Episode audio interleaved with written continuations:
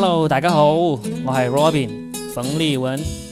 前段时间我把自己线下的一段演出视频放到了网上，结果被人骂死了，因为我说的是一段关于地域歧视的段子。那段内容呢，刚好是关于上海的地域歧视，就来了很多上海的观众在下面评论里面留言说：“地域歧视很好玩吗？太 low 了吧，小赤佬！你怎么不说一下你们广东呢？”啊，老实说，我还真的说了很多关于广东的地域歧视段子。其实，我希望大家明白的是，我们是在表演，是在说段子。我说了一个地域歧视相关的段子，但不代表我现实中就是一个地域歧视的人啊。既然你是来听段子的，就要抱着一种娱乐的心态。这个段子如果你不喜欢，说明这个段子不适合你，而不是说这个人他就是个坏人，或者这个人就是针对你的。千万不要这样子，生活已经很难了。好不容易有些喜剧演员想要给你找点乐子，只不过很不幸他在你面前没有成功而已，真的用不着因此而生气。不好意思，今天节目开始前给大家啰嗦了一下，但确实是有感而发。好了，不啰嗦了，现在就开始我们今天这一期的节目吧。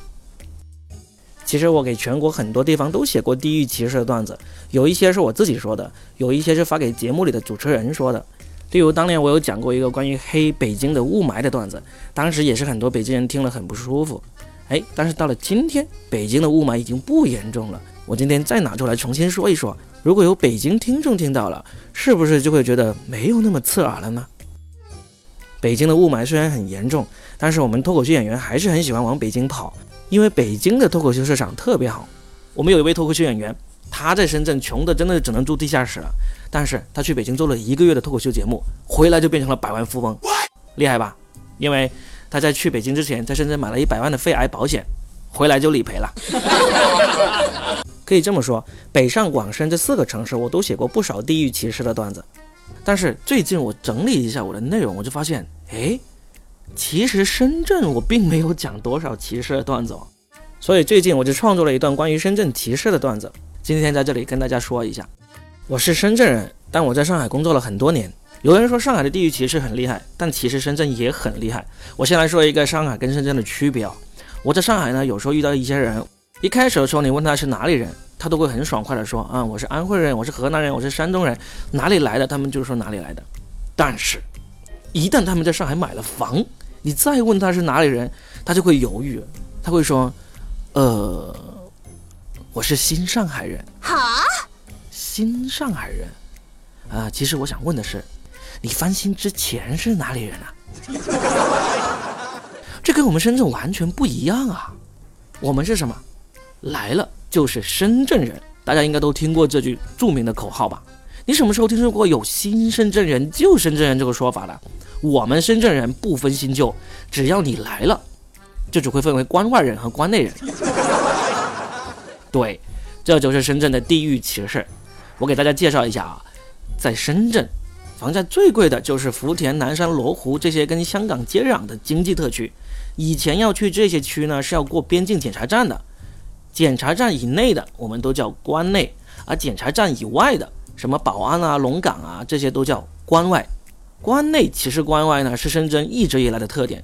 但是，深圳是一座与时俱进的城市，就连歧视也是与时俱进。现在已经不像以前那么简单粗暴了。就在刚刚过去的国庆节。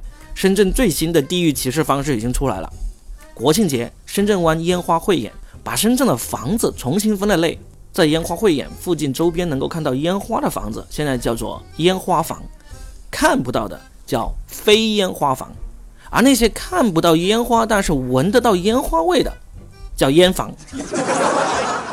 嗯，就是用来健身的。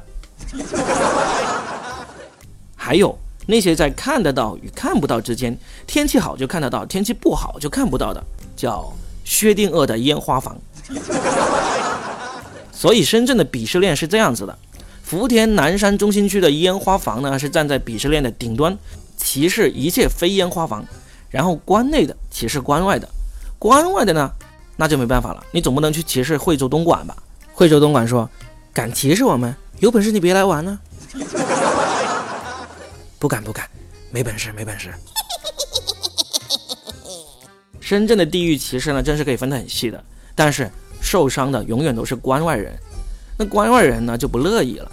我们不能总受歧视啊。于是呢，有一段时间呢，他们就在关外再搞了一个关，跟福田南山罗湖接壤的这一边呢叫一线关，跟惠州东莞接壤的那一边呢叫二线关。这样子呢，关外的人呢也可以互相歧视的，一线关歧视二线关的。这条歧视链呢是随着离福田南山中心区越远，就歧视的越厉害的。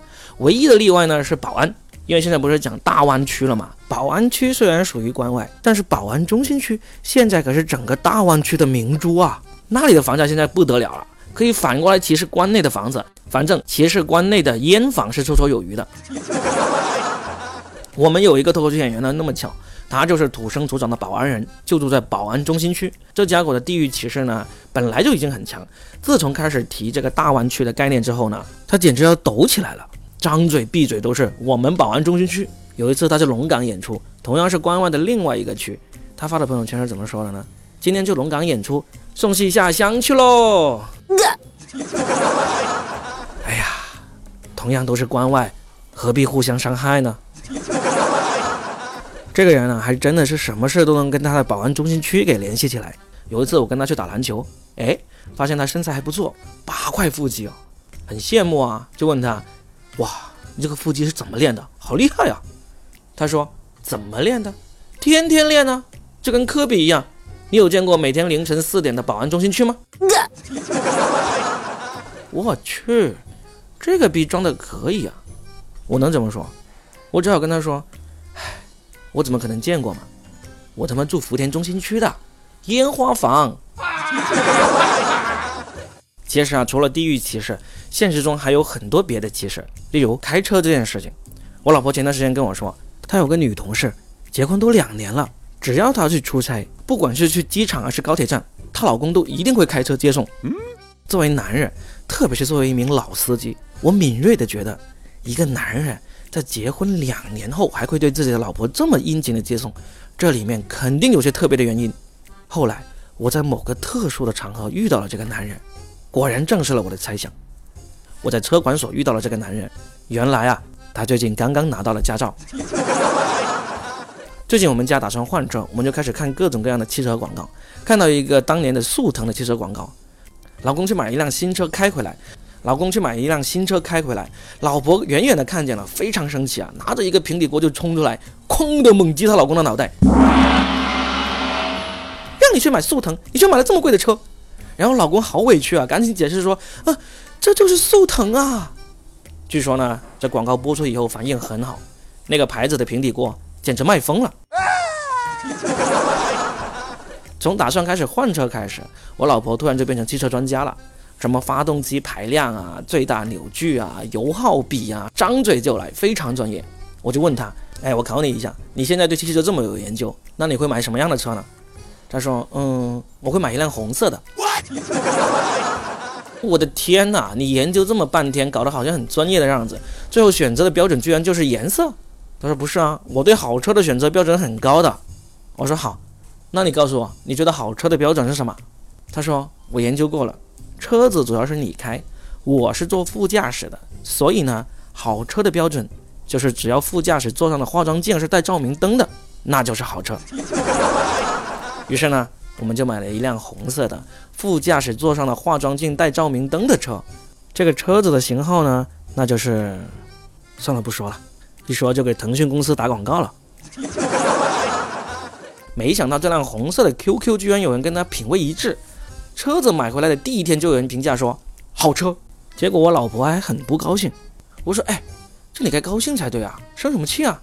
他说：“那也不用把好车这两个字刻在我的车门上啊。”很多人都会嘲笑女生不会认车子的型号，我真的不觉得这有什么好笑的。我老婆就是什么车子的型号都不认得，我每次都会教她，看，这是宝马七系，这是奔驰五零零，那个是呢奥迪 A 八。这些车子啊，你自己开车的时候看到都要躲着点，碰了你都赔不起。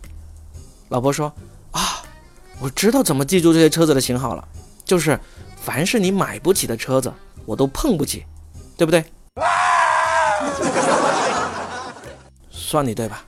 但是豪车也没什么了不起啊，你看那边好几辆豪车都在排队过收费站呢，哪像我们走的是 ETC 通道，咻的就过去了。豪车不也是要看咱们的尾灯吗？老婆说：“切，人家开得起豪车的人都忙着赚钱呢，哪像你这么有空去办什么 ETC 啊？哎，这你就不懂了。现在你找北京银行办理 ETC 是不用出门的，你知道吗？在手机上就可以办理了。而且啊，如果你去喜马拉雅参加北京银行的方言趣配音活动，还可以赢取小雅 Nano 智能音箱呢，可以一边开车一边听我们的，说的全是梗啦。老婆说这么好啊，不过如果可以一边开豪车一边听，那就更好了。正确，答对了。好了，这就是本期的说的全是梗，就猝不及防的给大家插了一条硬广啊，插的确实有点硬，请大家多多包涵，多多包涵啊。希望大家听完之后能够多多评论、转发，我一定会尽我所能做更多好玩、有趣又好听的节目给大家。谢谢大家，我是 Robin，我们下期见。